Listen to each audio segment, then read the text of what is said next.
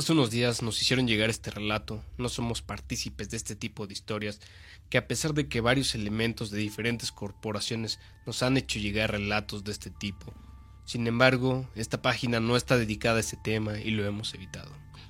Pero el siguiente relato nos lo han confirmado cuatro de los elementos que estuvieron esa noche presente, durante los hechos que a continuación les daremos a conocer.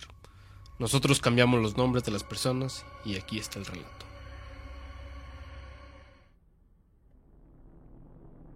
Mi nombre es Pedro. Estoy en la corporación desde hace ya muchos años. Estaba asignado al cuidado de una de las instalaciones estratégicas del país. Yo era el oficial de mayor rango y responsable asignado al turno nocturno. Las instalaciones cuentan con cámaras de circuito cerrado, sensores de movimiento en diversos puntos y también en la zona perimetral, torres de vigilancia que cuentan con doble barda, es decir, un muro perimetral de concreto de más de 3 metros de altura en el tope hay una cerca electrificada. A tres metros de separación, el muro de concreto está rodeado por el primer muro perimetral, que es la malla ciclónica y alambre de púas. Cada puerta se mantiene cerrada todo el tiempo y es custodiada las 24 horas del día por personal armado e incluso contamos con binomios caninos, o como se conoce vulgarmente, perros de vigilancia. Esa noche la guardia pasaba sin novedad, salvo el frío era muy intenso. Podías ver el vapor salir de tu propia boca y el ruido usual de la fauna del lugar. Alrededor de las 3 de la mañana, los perros comenzaron a alertar con gruñidos y ladridos. Pensamos que podía tratarse de un falso positivo debido a que las instalaciones se encuentran en una zona muy boscosa y pudieron haber visto algún animal que habría confundido sus sentidos. Pero de repente los sensores de movimiento de las cámaras y de la iluminación del ala oeste nos mandó la alerta al cuarto de. Había detectado movimiento en la zona perimetral. De inmediato, con apego al protocolo, contactamos con la torre más cercana por radio para pedir informes de novedad, pero no hubo respuesta, solo estática en el radio. Llamamos por el conmutador a la torre y el personal ahí nos comentó que habían algunos animales golpeando la cerca externa. Concedimos el reflector de apoyo y los binomios salieron a esa dirección, así como personal en vehículo para reforzar al personal de la torre de vigilancia de esa zona. Cabe resaltar que los caminos que llevan a las instalaciones son custodiados por más personal y hay casetas en esos caminos. De hecho, las instalaciones están en un área boscosa y el camino que lleva a ellas desde la carretera es un camino que fue construido exclusivamente para el acceso a estas instalaciones. Es decir, no llega ninguna población y acaba justo en esa zona. Reitero, el camino que sale de la carretera está cerrada por un portón vigilado las 24 horas con una caseta y personal armado y cámaras. Era muy difícil que alguien accediera a esa zona. Entablamos comunicación con las casetas de la vigilancia del primer anillo. Nos comunicaron que nadie había accedido y el último vehículo en abandonar la zona era del personal que ahí trabajó hace muchas horas. Los vehículos son registrados a la entrada y salida, sus cajuelas, nombres y cantidad de personas que van dentro, así como su exterior por perros e instrumentos que detectan artefactos explosivos. Son controles muy estrictos, encendemos la luz exterior con reflectores de emergencia que son muy potentes. Al llegar a la zona en cuestión, el grupo de patrullaje constató que la cerca externa, la malla ciclónica, estaba cortada. Era un corte muy fino, como si lo hubieran hecho con una máquina pero los vigías nos dijeron que nunca vieron a ninguna persona. Permanecimos en esa área y comenzamos los patrullajes. La iluminación se encendió en su totalidad, se hizo con todo el personal y todo estaba en orden. Al preguntar a los centinelas de esa torre cercana, dijeron que solo veían sombras, más obscuras que la misma noche golpeando esa zona de la malla ciclónica. Se movían muy rápido, me dijeron. Estuvieron a punto de abrir fuego porque no servía tampoco su radio y fue cuando establecimos contacto con ellos por el conmutador. Cuando encendimos los reflectores, esas cosas simplemente ya no estaban. El punto es que ellos, los vigilantes, no podían ver a simple vista esas cosas, solo las veían a través de los monitores de las cámaras de seguridad. La malla ciclónica, aparte de los cortes, tenía una especie de mechón de cabello, enredado y un poco de sangre pero curiosamente no había huellas o rastros que pudiéramos seguir para dar con el responsable de esto. Así que, mientras todo regresaba a la normalidad, Alrededor de las cuatro de la mañana, en una loma cercana, se pudo ver algo que si no lo hubiera apreciado con mis propios ojos nunca lo creería. Una especie de pelotas de fuego subir y bajar, meterse entre los árboles, subir a la altura de unos 100 metros y bajar. Alguien de nuestro personal me sugirió mandar un dron de los que tenemos para la vigilancia.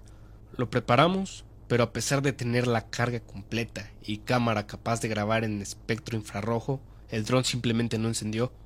Las bolas de fuego estuvieron activas por varios minutos y después simplemente se fueron entre los cerros. Todo ese tiempo los perros estuvieron muy activos y el personal estuvo en alerta. Avisamos al cuartel sobre la situación, pero se nos pidió de no ir en persecución de esas cosas y permanecer en las instalaciones. El mando superior nos avisó que nos enviarían refuerzos, los cuales en teoría llegarían en 45 minutos. De repente, las bolas de fuego regresaron. Bajaban desde el cerro hasta casi estrellarse con la barda. Definitivamente había algo ahí que les llamaba la atención. Así que nos plantamos en ese lugar con dos camionetas artilladas y casi una docena de elementos pie a tierra. Las bolas de luz se dejaron de ver. La oscuridad hubiera sido total si no fuera por los reflectores de la barda que nos alumbraban. Cuando patrullábamos la cerca exterior, de repente los perros ya no quisieron seguir y se resistían. Teníamos que jalarlos, así que no tuvimos otro remedio que devolverlos a la camioneta. Pero estábamos extrañados, ya que es un comportamiento muy extraño es un perro que ha sido adiestrado. Era como si los animales tuvieran miedo y nosotros no podíamos ver nada. Así que di la orden de usar los lentes de visión nocturna y adentrarse solo un poco al bosque, pero permanecer muy cerca de la barda perimetral, ya que pensamos que tal vez esas bolas de luz eran drones que alguien estaba manejando desde la loma de ese pequeño monte y estábamos decididos a averiguarlo, estando a unos 50 metros de las instalaciones y pensando que tal vez alguien podría estar realizando actividades de sabotaje. Con los lentes de visión nocturna patrullábamos esa zona tratando de rastrear algo, y de repente, con una voz llena de terror, uno de los elementos me dijo Mi capitán está en los árboles. Recuerdo que la sangre se me fue a los pies y sentí un escalofrío tremendo. Por un segundo pensé, caímos en una emboscada, así que solo alcé la mirada y grité, identifíquese subiendo mi fusil que tenía una linterna y tratando de alumbrar hacia la copa de los árboles, habían dos cosas parecidas a personas que brincaban de un árbol a otro, y que cuando se dieron cuenta que habían sido descubiertas, comenzaban a gritar y lanzar como risas burlonas. Cuando brincaban, se escuchaba una especie de aleteo. Era algo que simplemente no se podía creer a pesar de estar viéndolo con mis ojos.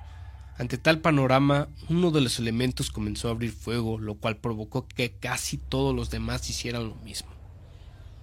Inmediatamente di la orden de volver a las instalaciones, así que procedimos a hacerlo. Cubriéndonos y muy rápidamente, por radio nos pedían que les informáramos sobre la situación a los elementos que estaban en sus puestos. Llegamos a las camionetas y nos cubrimos esperando que esas cosas nos siguieran. Sin embargo, ya no fue así. No vimos nada, Solo otra vez esas dos bolas de fuego alejándose hacia la sierra muy lentamente y flotando por encima de las copas de los árboles. El amanecer estaba próximo y al hablar por radio con el personal que se supone que nos debía de reforzar y que venía desde la base, nos contestaron que las camionetas en las que venían comenzaron a sufrir desperfectos mecánicos. Se poncharon algunas llantas o se apagaban. A pesar de los imprevistos, los refuerzos pudieron llegar pasadas las seis de la mañana. Al realizar disparos en una zona tan sensible, tuvimos que realizar reportes. Fuimos sometidos a pruebas de control de confianza para ver si estábamos mintiendo. Se nos realizaron pruebas antidoping y no encontraron ni drogas ni sustancias en nuestro cuerpo. Sé que este relato suena algo como sin sentido o descabellado. Seguro pueden pensar que estábamos borrachos o bajo el influjo de algo, pero no es así. Somos gente seria y profesional y si alguno de los suscriptores sabe qué instalación fue, simplemente les pedimos no mencionarla, porque conocen las consecuencias para los que filtramos este tipo